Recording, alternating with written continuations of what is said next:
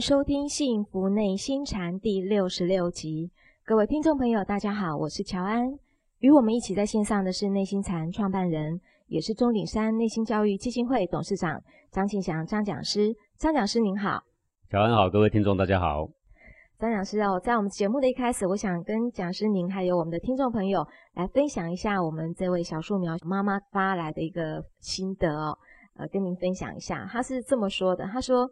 因为每次这个小孩子期末的考试啊，这个妈妈心里都像是拽着一只小兔子一样，忐忑不安、七上八下的。为什么呢？因为他的孩子一直都是这个班级里面学习的成绩不好、分数拖后腿的，所以每次在开家长会的时候，作为妈妈的我恨不得套上一个大袋子进教室，因为觉得太丢人了。对不起老师辛勤的教育，也对不起孩子们，因为总是拖班级的总分嘛。但是这次他当他的小孩来上了小树苗呃我们的营队以后呢，他突然发现啊，他的小朋友呃回来以后变化特别的大。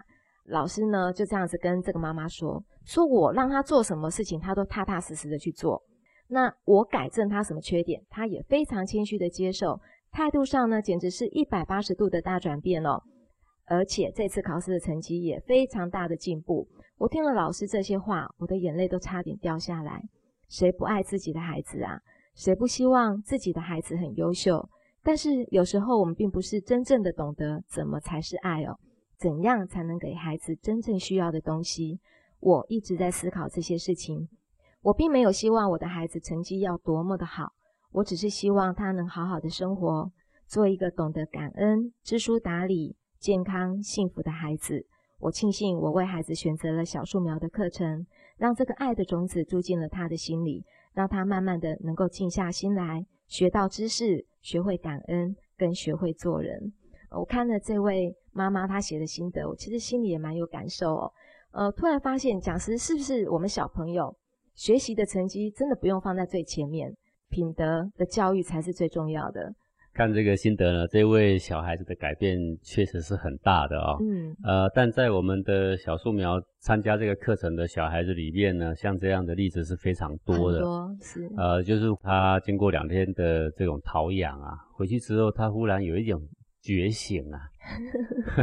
小朋友有点觉醒，对，有点觉醒。他会发现，他只要做对了简单的事，其实他的生活会有很大改变，给予人的观感也会有一百八十度的转变。嗯哼，重点是在这啊，其实他也不会多很多的麻烦呐。是啊，譬如说做功课的事情，我们会跟他讲大小前后嘛。你回家你先玩再做功课，还是先做功课再玩？做功课反正逃不掉嘛，哈。是。那你要怎么样呢？更省时间，然后让玩的时候玩的心情呢更开放、更自在啊！当然他自己会想，还有玩跟读书这两件事，在你这个上学年纪来说，哪一件事情是主要的事情？他自己会知道了。就是其他的那个家长就有这样的分享，他说以前呐，小孩子进门在看电视不做功课，妈妈就是一直骂，一直骂，一直骂，还是不做功课，不做功课。现在不用了，从来没有人告诉他说写功课比打电动更重要呀。现在小孩子自己知道了。对，他经过两天不断的一直比较各种事情的大小先后，对，让他自己有一点觉醒。你不要小看这小孩子，小孩子也会觉醒。嗯，大人不一定会觉醒。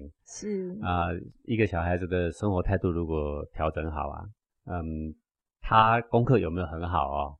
我觉得我们尽力就好了。是，因为有好的生活态度的人哦，等他慢慢长大了，他到哪里他都有自己谋生的能力了。对，因为他只要愿意学，愿意吃苦，怎么可能这个时代会养不起自己呢？这是不可能的事情啊！是我们担心的是他的态度不好，虽然他很聪明，但是到处撞壁，人家都不要用他，是，对不对？是啊，或者是才气很高，但是却非常的傲慢，赚了一点臭钱，却惹得很多很多人讨厌他，对不对？我们是不是担心这些事情？对哦，如果他的态度很好，待人有礼貌，讲义气，有信用，说一不二，负责任，啊。把自己的事情处理得干干净净，约会一定准时到，对对不对？嗯哼，绝对不会让觉得他拖累了你。那什么好的事情你都会找他，不是吗？是啊。你哪里会担心他养不起自己，不是吗？是啊，所以现在我们的父母，我们专注的方向可能是有一点错误啦。是错误了。但在这里呢，我也要代替我们这些爸爸妈妈、家长们来跟张讲师说一声谢谢。呃，终于知道说我们要用什么样的方式来教育我们的孩子，陪伴他们长大。那再来呢，我们要进行张讲师的解惑时间了。这位朋友想请教讲师说，当我遇到这个心动的人事物的时候，气血上会攀附、贪嗔痴爱，可以用一种形容词来形容，就是在这个气血上已经贴上这个标签了。所以想请问讲师，那在攀附之前的那一刹那，这个气血的运作是否会因遇到的人事物的发生而有变化呢？这个叫做潜意识啊。好，这个人呢有八四田嘛，眼耳鼻舌身意，这样有六识。对，再来还有一个莫那氏，再来还有一个阿拉耶识。是，好。莫那氏是分别的机制，莫那氏就是内心呐。我们的黄庭吗？就是黄庭，眼耳鼻舌身意，那个意识就是指脑袋。是。莫那氏就是指内心。是。然后还有一个阿赖耶识，就是潜意识。潜意识就是全身里面的气。这个气呢，它碰到了外在的事物的改变，它也会有气血的改变。啊，就好像说。呃，你走在路上，忽然有一个人从后面给你大大的喊一声，哈，是，你全身会像抽筋一样，对吧？嗯，哦，其实就是气会忽然的震一下。对，那讲是意思说，眼耳鼻舌身意其实都有位置，对不对？对。啊，莫那是也有位置，有位置啊，就是黄庭啊。对，那就是阿赖耶识也有位置啊，就是全身的气啊，对对对对。反正在你身上就肯定是有位置啊。是啊，这是一直是我们交禅学我们所主张的。未来我们脱离了这个躯壳啊，死掉了嘛，对不对啊？但是它也会在它的阴身里面。还是有位置，还是有位置。对，那么现在同学问的是说，我看到心仪的人或喜欢的 LV 包包啊，我内心就会蠢蠢欲动啊。没错的，那个时候你的心口会痒痒的。那么这个痒呢，稍微痒痒的，一般的人所攀附的之间就是很喜欢，很喜欢。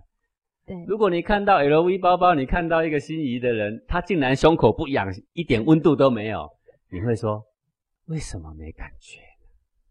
是啊，以前不是很激荡的吗？为什么现在没感觉呢？啊，就是因为气血没动了。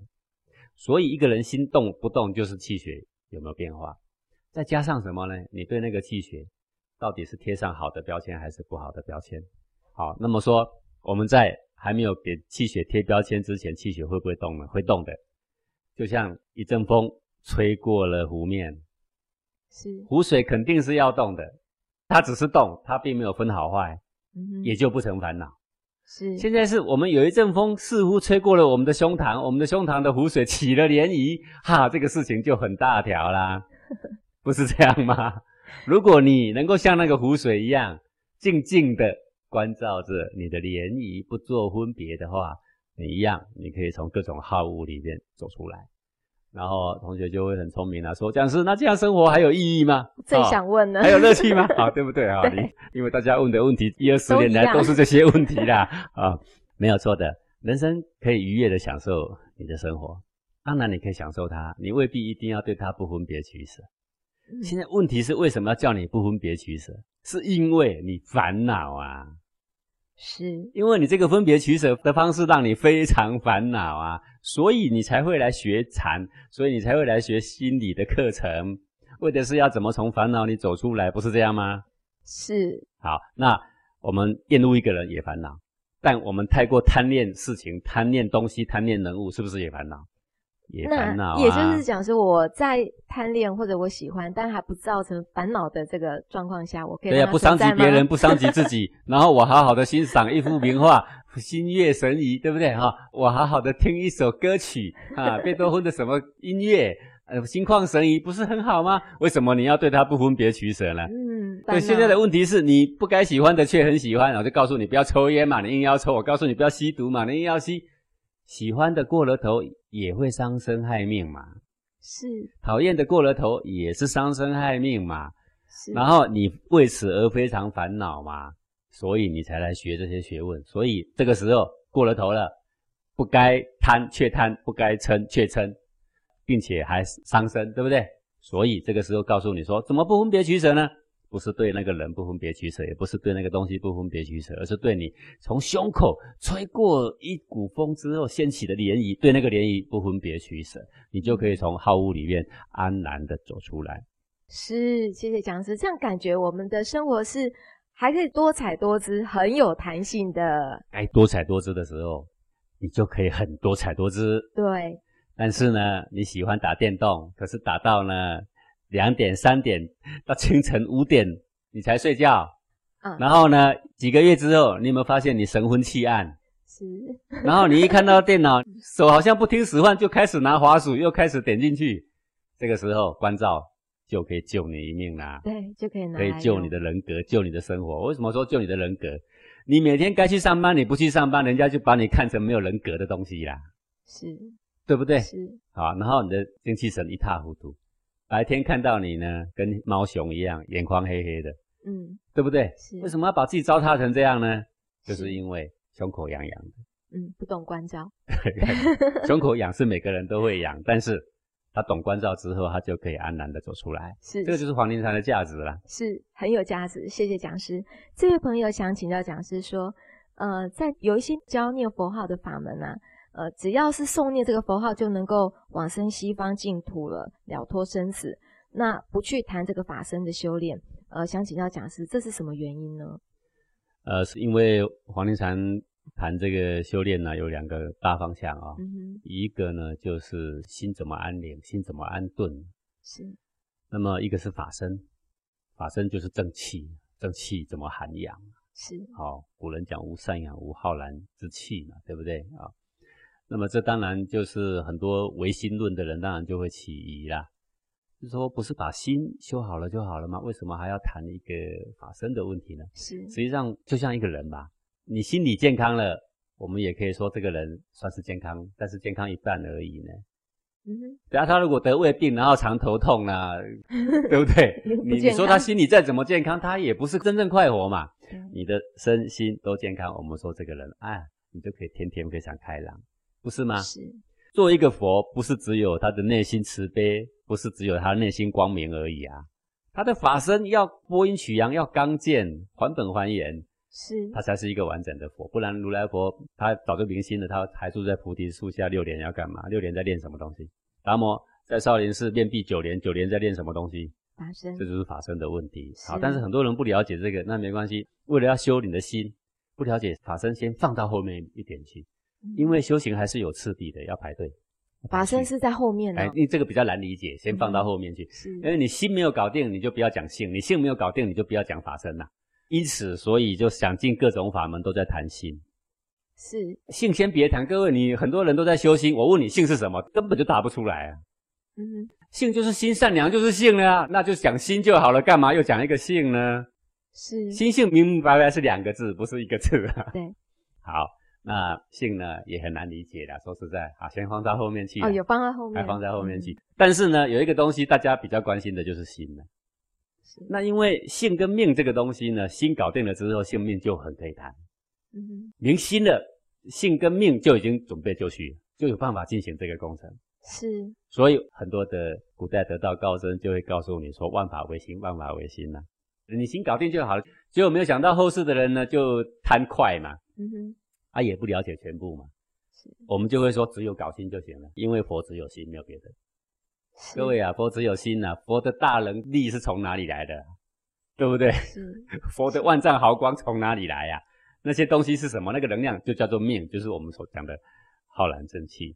三教是一样的，没有分的啦，没有分的，因为宇宙真理不分嘛，嗯，对不对？是啊，把三教的名相都拿掉之后，只看内在那个能量的时候，你就发现哦。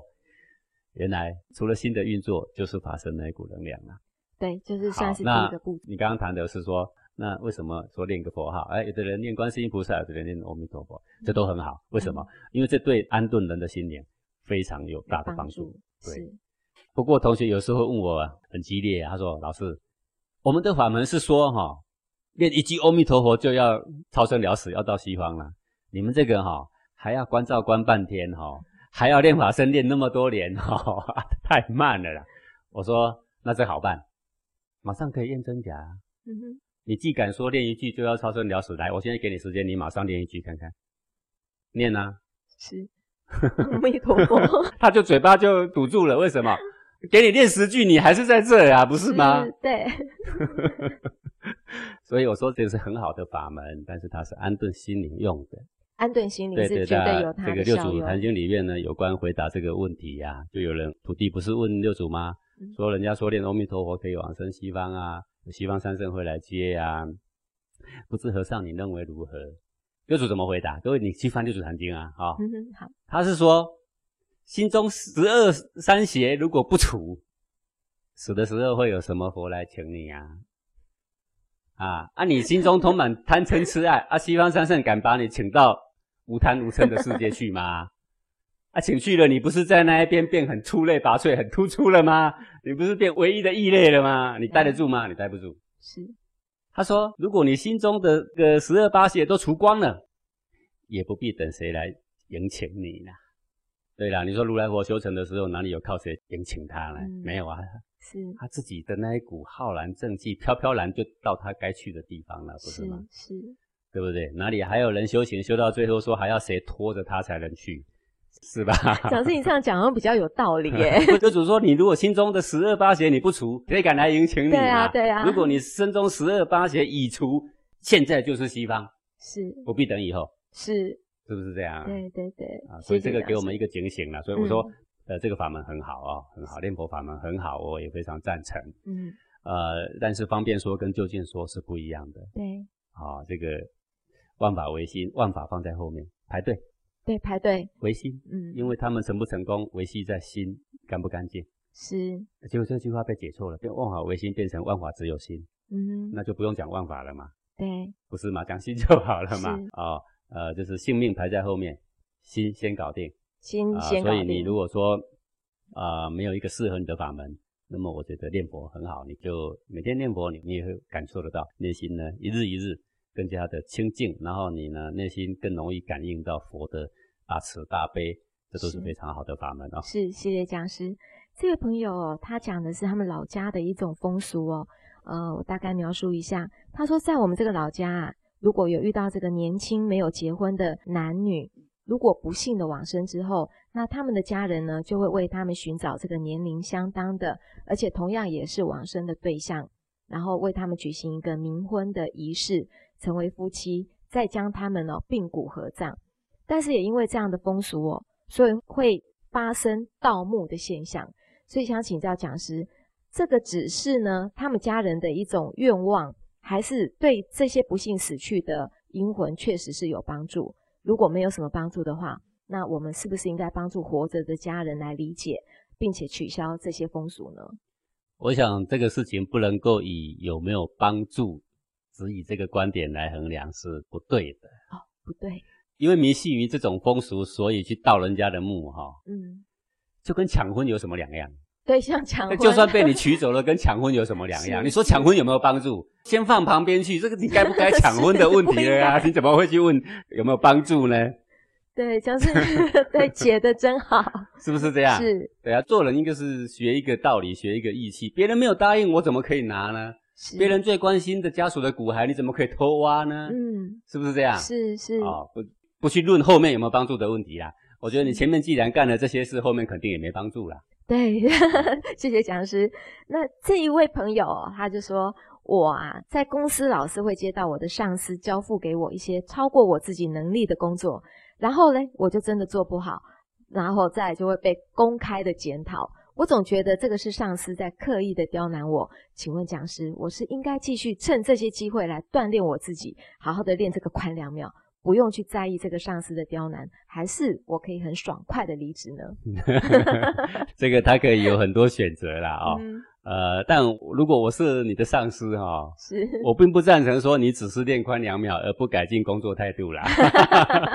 不过他自己讲了说，因为交办给他的是真正的是超过他自己能力的工作，别人可以干。坦白讲，我们好好学习，照样可以干。嗯，啊，这个态度的问题。你要相信，说我在这工作岗位上，我要尽力的来付出啊。不懂的我们就问人嘛。啊，若真做不来，他做不来，我们跟上司报告 这一件我真的做不来，并非我的专长所在，而且我能力实际上没有那么高。嗯。哦，那好了，那能力没有那么高，那我们不应该领那么高的薪水了，我们要领一个适合我们的薪水啊，这是对的嘛？哈。那如果说你呢装疯卖傻，然后整天在那边练宽两秒哦，在那边把它 当成历练的道场。啊，那我觉得对你的长官也不公平了。当然是，如果你纯粹碰到不得已的情况，呃，袭击着你的内心，因为你的情绪而让你非常的苦恼，那么这个时候用上宽两秒，好好的来锻炼锻炼练习，那我觉得这是对的啦。是。但是如果人事上可以尽力的，那且还攸关别人，对不对哈？还攸关整个团队。当然，我们应该要为团队要多尽上一份心力呀。是。是我已经尽力了，我已经尽人事了，可是依然无法平息我内心的动荡。那这个时候就是宽两秒的功夫要用上的地方的时机啦。是。比如说，这次有一个这个他大硕士生来上课嘛，他说为什么来呢？为了就是因为他很容易紧张。呃，为什么容易紧张呢？因为他上台就很紧张。很多人都会啦。好，好像这种事情，嗯，呃，就不是外在你怎么努力的问题，就是你的习性啊，你的潜意识，一看到很多眼睛的时候，你的内在就会非常动荡。是。哦，或是你要跟你的教授要报告论文的时候，你就会非常动荡。这个时候，非关于外在，因为你平常都很努力了，你的紧张也不是因为你写不好。是。你的紧张就是因为你习惯紧张而已。习惯紧张是习性啊。对啊，其实根本跟你报告的好不好，不是因为你怕你报告不好才紧张。只要碰到类似这样的情况要上台，你都会很紧张嘛。是。你是怕讲台，而不是怕报告内容啊。是。好像这样的情况，跟外在努力就无关了。嗯。这种情况就是往内关照，你只要接受内在奔驰的气血，你马上会觉得非常安宁。啊，各位人想说啊，真的吗？有这么好用吗？各位，你不试试看是不知道的啦。当你内在气血开始奔驰，而你肩膀放松，胸膛展开，看着内在气血那个涟漪，让它去奔驰，你就会发现，你竟然可以在这么奔驰的气血里如此的安宁啊！好，这个时候才是用宽两秒的时机呀！啊，千万不要在别人对你有工作要求的时候，你只会宽两秒，那会气死一堆人啊！对，谢谢讲师。这一位朋友想问讲师的一个问题，他是说，这个韩信啊，原本只是项羽帐下的一个守门兵哦，呃，而且他的几次的谏言也都被这个项羽还有其他的大将军耻笑。后来韩信就觉得再这样下去也没有什么出头的日子，他就跑去投靠了刘邦。之后呢，还大败项羽。想请问讲师，韩信的做法有没有合乎君子之道呢？这算不算不忠啊？呃，这个情形。就是像说，我今天在这个公司服务，嗯，然后我有满腔的抱负，我有独到的见解，是。可是我的长官他不懂我在说什么，他完全不能接纳，是。可是我里面有满腹才学呀，那我不领这一份薪水，我跟他辞职，然后我到别的公司服务，这有什么不忠可言呢？嗯，这没有不忠的地方。公司，对对，这没有不忠的地方。如果我在这个公司上班，我领他的薪水。但是呢，却在里面偷拿回扣，或者是呢，我把公司的机密窃取去给别人，这就不这这就是不忠。你是光明磊落的跟他辞职，辞职之后我就不拿你薪水，我自然就不是你的人，是对不对？然后我再去别的地方服务，我一展我这个治国的长才，这没有不忠可言呐。那我跟他打对台，是因为你跟我的主人打对台呀？是好，这是后面的事情了啦。呃，我们就以说，呃，良禽择木而栖嘛。嗯。但是良禽择木而栖，你要光明磊落了。是。哦，譬如说，我在这个公司做业务，然后我呢，帮这个公司打下两三百家的客户。结果有一天我走的时候呢，我全部告诉这两三百家说，我已经到某家了，来，你们跟我过来。不行。啊，这个就不中了。为什么？这道理很简单。你在第一家公司，你在那边上班，领这一家公司的薪水。你所打下的江山是谁的？这家公司。这家公司的，你得搞清楚，因为谁付薪水给你，拿到该有的报酬。对你不能说，哎，可是是我有努力呀。抱歉，你的努力是人家付薪水给你买的。是。这江山不是你的，以后你自己开公司，你就把它带走了啊！我就讲这个叫做不干不净啊。是。好，你可以做的光明磊落一点啊。嗯哼。老板，我要去创业了啊！那我以后出去创业，我不会干涉到我以前的客户，请您放心。是啊，好，你就去创业了。你去创业了，真的，你打的江山都没有动到人家原来的客户，一根汗毛都没动。我告诉你呢，旧老板会感谢你，感谢的不得了啦。两个人见面还握手，还是朋友，可以共同喝酒的啦。对，这是光明磊落的人生嘛？是，对不对？是，谢谢讲师的解惑。我再为听众朋友多问一题哦。他说：“讲师啊，我刚做完月子，因为刚生宝宝嘛。那他说我一直就保持着吃着全素的饮食。”可是前两天呢，这个妈妈才告诉我，因为她怕我营养不够，所以在呃我的月子餐里面啊，偷偷加了肉汤。我很不开心，还跟妈妈发了脾气。所以想请问讲师，应该怎么处理这样的事情，才算是事理圆满呢？嗯，这个不用发脾气啦。嗯，他偷偷给你喝是为了爱你嘛。好，然后呢，当然你知道说，哎呀，这个对我叔叔来讲是不好的嘛。嗯，然后就跟他讲啊。说以后不要再这样做，我是跟你讲真的。是，好，这是我不跟你发脾气，但是你要尊重我。是，啊，这样就好了啊，不用跟他发脾气啦。哎，我以前刚吃素的时候也是这样啊，家里怕我营养不良，你知道吗？是。然后那个煮笋子汤啊，哈，是，先用排骨熬过啦，嗯，熬过之后排骨捞掉啊，然后就让我吃，我就捞一捞，只看到笋子嘛，是，就吃啦，吃的也很高兴，就吃吃吃，一饮而尽，哎，最后看一下那个。锅底呀，哎，怎么有点血血呀？把它拿起来看一看，哦，硬硬的啊！是再近一点看，是骨头的血。然后呢，讲我也没有生气，为什么？因为要素食是我长远的志向。是，一朝一夕哈，被人家的善意的隐瞒之下，我不跟他们计较。但是我可以掌握的过程中，我每一天我都要素食。是，对，这个才是重点呐。重点这个是家人啊，我也没有觉得说啊，我完蛋了，我破灾了，我从来没有这样想过。为什么？因为不是我所愿，也不是我主动，对不对？是啊，也不要责怪于人。你一责怪于人说哈，你看你害我开斋破戒，你该当何罪？哎，这个帽子有点太重了一点了。对，这样子又太重了一点。对了，谢谢讲师哦。呃，这样子事理其实要圆满，好像也没有那么的困难没那么困难呐。对了啊，不必凡事都要。怒目嗔视的指责着对方，对，啊，其实是不必的。很多情况，他们其实都是好意，是。重点不在于一朝一夕呀，重点是在于长远来说，我真的有这个志向，是。啊，那这个是有这个志向，我才劝你这样做了。那还没有这个吃素的这种志向，你就是能够尽量减少，嗯哼，能够尽量清淡。是，这也是一个非常好的方向。是我们感谢讲师的解惑，也欢迎各位听众朋友来信提问或者来与我们分享您的心得。我们先进一段广告，待会回来喽。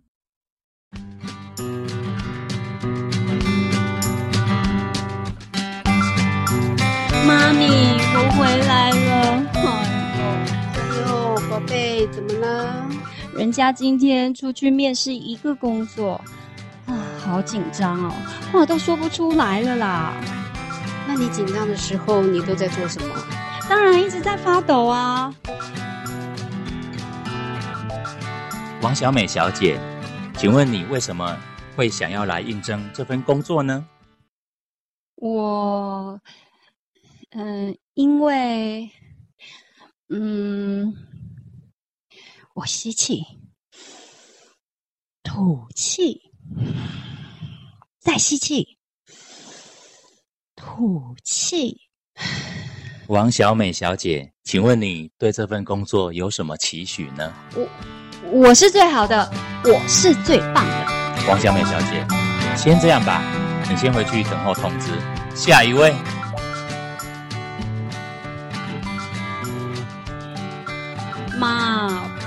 是我出门之前也有告诉自己，我是最好的，我是最棒的。啊哎呦，你这招没用吧？你用脑袋告诉自己不要紧张。嗯，我知道了，是因为我的意志力不够坚定。你先告诉妈咪，当你紧张的时候，你身上是哪里最有感觉？是胸膛啊！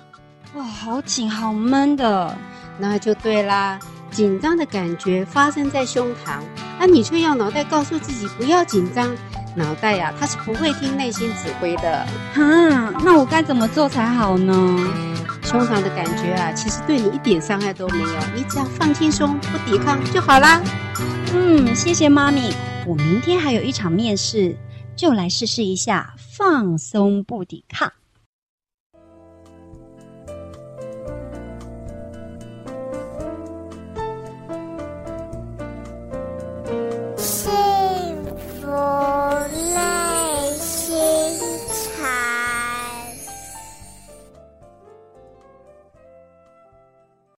欢迎回到幸福内心禅。在这一节的节目一开始呢，我们要麻烦讲师来帮我们做这个中文之美。不知道讲师您今天要帮我们解哪一个字？好，今天呢，我跟各位带来的这个字呢，就是禅啊，禅，呃，就是禅学的禅，禅宗的禅是啊。在上一回呢，这个上禅修班的时候啊，还有同学举手发问啊，呃，说这个讲师啊，呃，在禅宗没有进入中国之前，中国有禅吗？好，他上次问我这个问题啊，我就讲说，那很简单嘛，这个禅宗还没有进中国之前，那中国有没有禅这个字嘛？哎，对不对？对，如果有禅这个字，那它所指何物呢？是啊，那必定。如果有这个字，就是有禅嘛？是有这个字啊。对对对对对。然后这个同学就说，大概没有吧？禅宗没有进来之前，他哪来的禅这个字？好吧，那很简单嘛。那禅宗必定是在达摩之后的事情啊，嗯，对不对？是。那达摩之前有没有出现禅这个字呢？那很简单啊。那古代的文献里面到处都是禅这个字啊。啊，不要讲最简单一点，呃，尧舜禅让，禅让的禅是哪个禅啊？就跟就是禅嘛。好，所以可见得古圣先贤在数千年前就有这个禅啊。好，那禅指的是什么东西呢？我们看这个造字啊，是它这个造字呢是左边呢是一个神，神啊，那么右边呢是个单独的单，是这个有一点像四字旁，又有一点像一字旁，有吗？对，这个字其实就是神的意思了，就是神，比如神仙的神。也是把那个神拿掉的左边，对对对，举凡跟神仙有关的都有这个四字，对这个四字部，对这个其实就是神了。是，那这个神的意思呢，是在讲什么？他是在讲我们的内在呢有一种神性。那真正的神仙的神的右边是个生字，对，生的意思是越来越茁壮的意思。啊，像个橡皮筋，你越拉越长的时候是不是生？是是啊，就是有个东西它会越长越长越长，它会越大越大越大。啊，是，只要你依照这个神性，让这个神性显现，让这个神性呢能够具足，你的这个法身是越长越大，越长越大，越来越茁壮。对对对，这个就是如果能够见了性，那个命是不长而自长，不长自长。对，好，那讲这个神，各位不容易了解了。呃，讲个苹果树比较容易了解了。苹果树里面必定有一个东西哈，是，它种子只要进入了土，有阳光、有空气、有水，越来越长大就是生的嘛。是，可是这个生开是万物都会生开，可是只有苹果树能长苹果。是，那个种性就是这个神的意思。哎，也并不是你现在科学所说的 DNA，只有 DNA 也不会长啊。对哦，对不对？对。为什么它会长呢？好，这个叫做神性，性的可贵就在这个地方上。好，那旁边呢写个单，单是什么意思呢？单就是纯粹啦，嗯，单纯的。纯粹的，是没有杂质的，啊，才叫做这个单呐。那简单的说，能够让你的神性再现，让你的神性纯粹的存在，这样的东西就叫做禅。好，你看所有的禅学都要收摄他的身心，对吧？啊，然后呢，专注力要放到他的身上里面来，而不是身外，然后要放松他所有的身心，为的是什么？里面原本属于我的神性有一个可以伸展的空间，是啊，回到非常单纯清净的身心状态，而那个神性会非常的活跃。各位那个字字旁那个是个神呐，它是会伸张的，它是会非常的流畅的，会非常的活跃。是啊，就是神性越单纯存在的时候，内在的脉轮运行的越刚健越快速。好，讲简单一点，如果我们的阳光、空气、水都在一个非常具足情况之下，一棵植物里面的造化、代谢，哦，那是会处在非常的迅速、流畅的状态下，不是吗？对。好啊，如果你的空气的氧气比例也不对，土壤的营养也不对，常充满了毒素，它虽然是长，长得慢，不是吗？是。有了杂质了，有了恶了，有了分别了，那么那个神性就受到压抑。是。当我们的心非常单纯，无所分别。的时候，那么我们的神性呢会非常的流畅。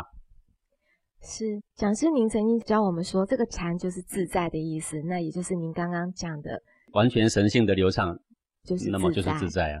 那么你的心的无所分别，那也就是毫无烦恼，那也就是自在。对，那特别值得注意是“禅”这个字的发音呐，嗯，跟那个鸟叫蝉鸣那个“蝉”是一样啊。我们现在在录音的时候，外面刚好很多蝉声啊。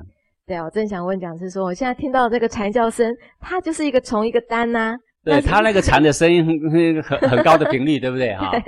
对，这个真正你开始往内修炼，而你身中的能量越来越充沛，当你一静下来，内在的能量马上快速提升，里面的那个感觉呀，几几乎乎就像那个声音哦，所以这两个字同音呢，同音。这个内在的那个非常刚健不息的那个感觉，是，就很像你现在在森林里面听到那个蝉的震动的感觉，非常类似。是，那还有一个破音字啊，就是讲是你刚刚讲的这个蝉，它也是禅让的禅啊。对，因为他当时禅让的时候，除了让了一个人心为为，道心为为，为心为一，允直觉中，这十六字心法就是禅学的整个精髓啊。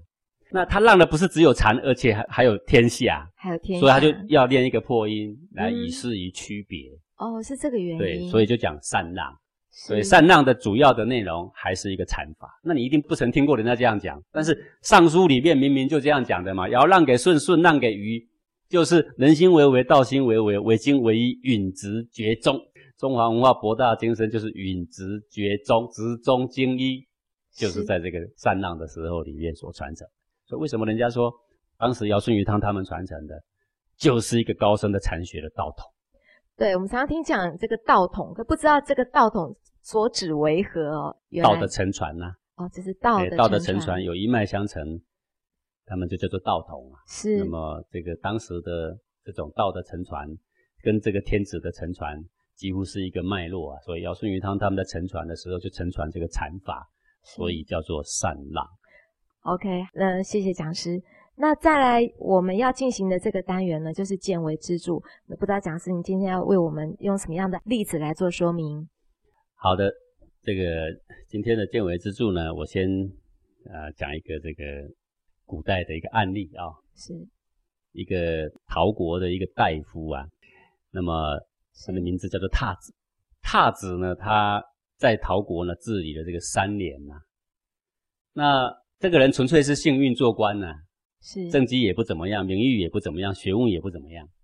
可是呢，他做了三年之后呢，他的家庭呢非常富裕，好，然后他有一个非常有智慧的妻子，这个妻子呢就常常给他劝谏，劝谏什么东西呢？就是说，当官一个月就多少薪水嘛，对不对？是，怎么家里这么富裕啊？虽然他没有过问说你的钱来路到底明不明。但是光看财富也知道说这怎么回事嘛，对不对？已经是地方里面最富裕的了，不要说富可敌国了，那那种富裕绝对不是一个公务员能够有的嘛。是，所以他的妻子啊非常明理，常常跟他劝谏，说为官应该要怎么清廉。我们呢这个贫困一点没有关系，哦，呃，这个为官做人都要问心无愧，这样呢。辅佐才能够留给子孙呐。是，可是他的先生啊，听不下去啊。那听不下去，一直做官做官，又做了五年。那做了五年之后呢，这个有一天就是也要回去了。那回家乡，各位有钱人回家乡哈，呃，排场跟平常人是不一样的。那尤其是这个达官贵人回家乡，那更是不一样啊，是对不对？啊，呃，那这种用贪污的方式而暴富的人。更有一种土豪的姿态，所以他回家的时候的排场啊，后面的重车就有破百辆。好，那浩浩荡荡的队伍就回家乡去啦。回家乡的时候，哇，所有的家族的人全部出来祝贺啊！各位，如果你看到你一个亲戚朋友非常有钱有势，还在朝廷里面当大官，然后今天百步车来了，要不要跟他祝贺？要啊，每个人拍马屁的，通通迎上前了，跟他祝贺嘛。是好，大家都在祝贺，非常热闹的时候啊。我有他的妻子啊，抱着一个很小很小的儿子啊，在旁边呢，偷偷的哭泣呀。好，各位，你看这个场面是很唐突的啊。嗯。对，回家乡看到家乡的人要很高兴啊，对不对？那么多人宾客到来，是不是要送往迎来？是。怎么反而躲在旁边偷偷哭泣呢？啊，他的婆婆看到了他的媳妇在哭泣，非常愤怒，说。说你怎么这么不识相呢？啊，那怎样不识相？这么大喜的日子，对不对？衣锦还乡，你怎么在旁边哭泣呢？他即使说，相公的能力并不是很大的，论起才气不是一流的什么贤人呐，但是他的官却做到很大。那至于怎么做这个官，那我们就不说了嘛。哈，各位都才 没有才气，没有那么大，却能够做很大官，那是为什么？你说有人提拔，那怎么提拔？因为塞钱，对不对？好，还还可以买官啊，在现在这也是常见的。是啊，妻子说。能力不是最大，官却做到最大，这个必定要为家庭以后要带来灾祸。好，说相公在国家没有多大功劳，可是呢，却非常富有，家族昌盛，从车百辆，对不对？啊，你看来道贺的人多少，没有多大功劳啊。这些人来道贺，不是道贺我的相公在朝廷为国家立上多少功劳啊，而是来道贺什么？有钱有势啊，对不对？是。他说这也会为我们子孙带来祸殃啊。然后呢，他就举一个例子，他说过去楚国有个令仪叫做子文，他治国啊，令仪就差不多是宰相了啊。他家里非常的贫穷，而那时候楚国被他治理的非常富裕呀。哎，各位，这个倒是一个对比。国家富裕，他国家很富裕，但是他做了宰相，他家里还是一样哦。家喜事毕，非常的贫穷，因为就是领了一份薪水而已嘛。是，啊，公务员的薪水也不会多到哪里去嘛。这个国君敬重他，百姓爱戴他，之后呢，他的福祉还流传给子孙，还名扬于后世，所以他的子孙很多代都非常的兴旺啊。这个德性也都非常好啊。是，可是呢，我的相公现在他却不然呢，啊，这个他贪图富贵。然后呢，贪求大官，却没有什么贡献。一个公务员，薪水微薄，却这么富裕。我看之后啊，一定要为我们家带来祸患呐。哦，他担心的就是这个，所以呢，他就在哭啊。然后他就举例，他说啊，我听说南山有一种玄豹，就是一种黑色的豹，在云雾来的时候，它七日不吃东西，饿饿饿饿饿到这个皮包骨啦。为什么呢？因为在云雾来的时候，七日不吃东西，以后它的毛泽会非常的润泽，嗯，会非常的好看。再重新吃东西的时候，它长起来，它的毛色非常好看，身体非常健硕，啊，是。但是那个猪就不一样，猪任何食物到眼前不择食物，连咬都没有咬，咔嚓一下就吞下去了，对不对？任何时候都想要自肥，它肥是肥的，它等它肥的时候呢？死亡就到了，是各位，人怕出名，猪怕肥，猪一肥就死了，不是吗？是，哎，所以这时候才显得那个玄豹独有远见啊！为了后面的茁壮，前面宁可不吃不喝七天，所以后面才会忽然这个身体整个茁壮起来，毛色非常的光亮，对不对？是。那他的意思是说，他的相公是像那只玄豹，还像猪啊？像他简直像猪，饥不择食，很快就胖了。他为什么哭？就等于是母猪看着那只很胖的公猪啊，哭不哭啊？嗯，哭啊！为什么？因为他这么胖了，就是要死啦，对不对？是。好，他说现在啊，相公在治理陶国啊，家是富了，而国家却很贫穷啊，国君也不敬重他，百姓也没有多爱戴他。我看败亡的征兆已经出现在眼前了。好，然后他说：“现在呢，我有个小请求，我请求呢，让我带着小儿子一起离开吧。”哎，各位，这个叫做什么？这个叫做下堂求去啊。我们现在讲白一点，就是离婚啦。是。那可不可以离婚啊？碰到这种相公哈，然后呢，眼见着灾祸就要临头啦，为了要保护他的家脉啊，他选择离婚。他说：“那我带着小儿子走吧。”那婆婆听了非常愤怒啊，竟然敢这样数落我的儿子，就把他给赶出去。嗯，好，赶出去之后呢，这个妻子也一直在注意着他相公的消息呀。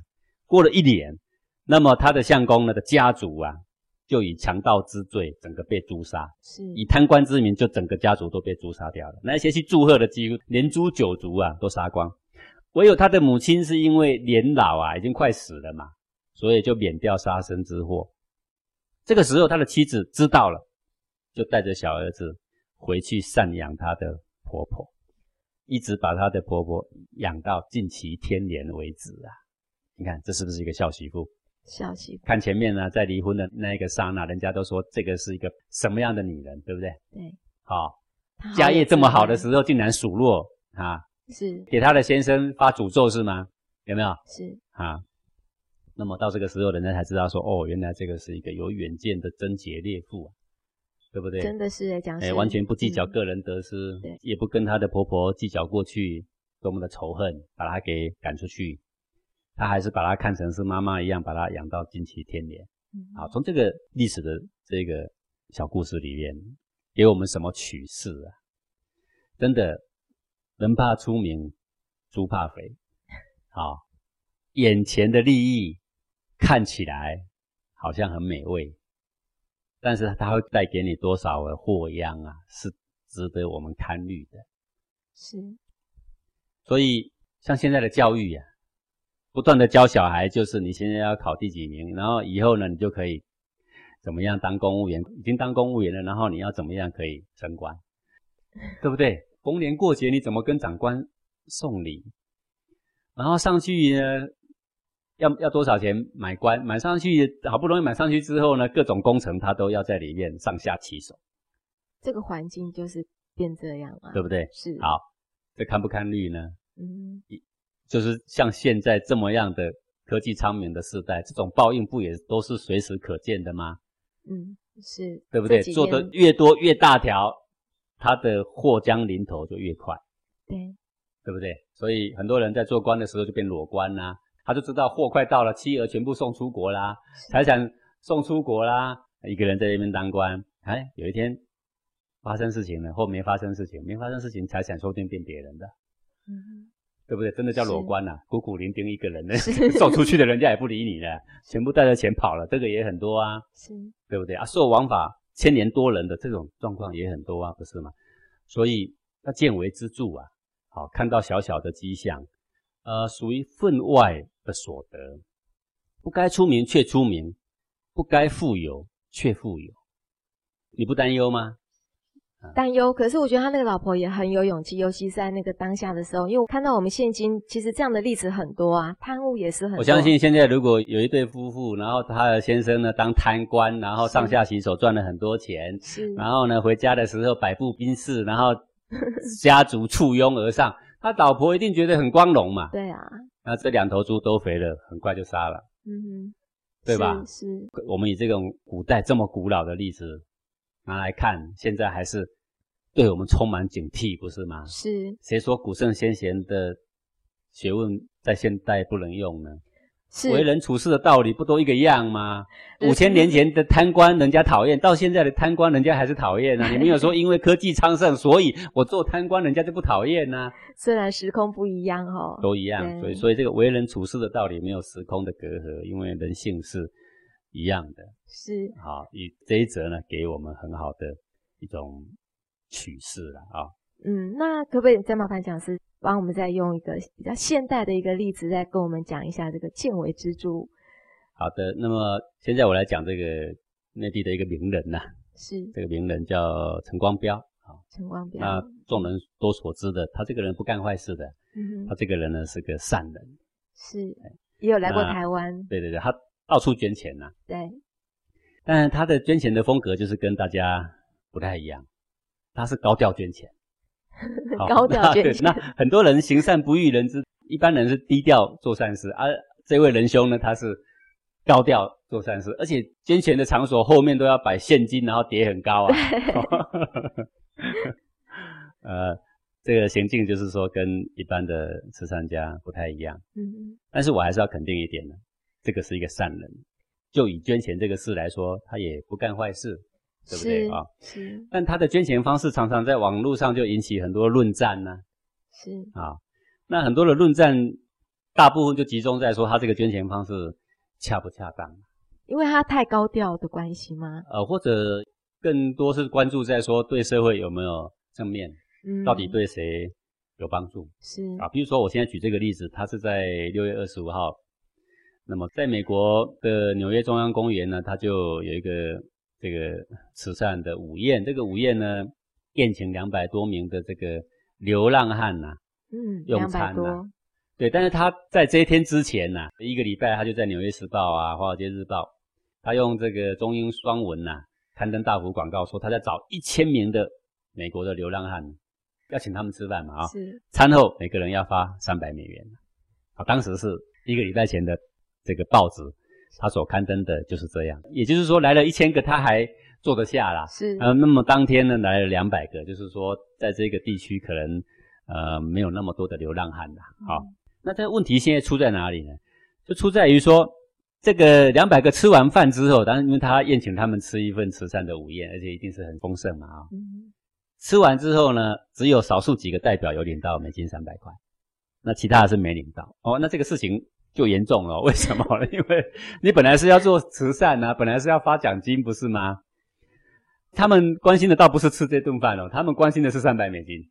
哦，结果去没领到，就变成了抗议嗯，啊，就在那边叫嚣啊啊。那因为办这个活动是一个援助会，这个援助会就代表陈光标出来致歉呐、啊，说他们事先没有沟通好啦，等等。是，那当然，后来陈光标捐给这个援助会九万美金呐、那九万美金可以做什么？据这个援助会说，可以提供五百个人九十天的食物是，啊，这也很不错，对不对？是好，那惹意的地方就是在于说吃完饭没发钱。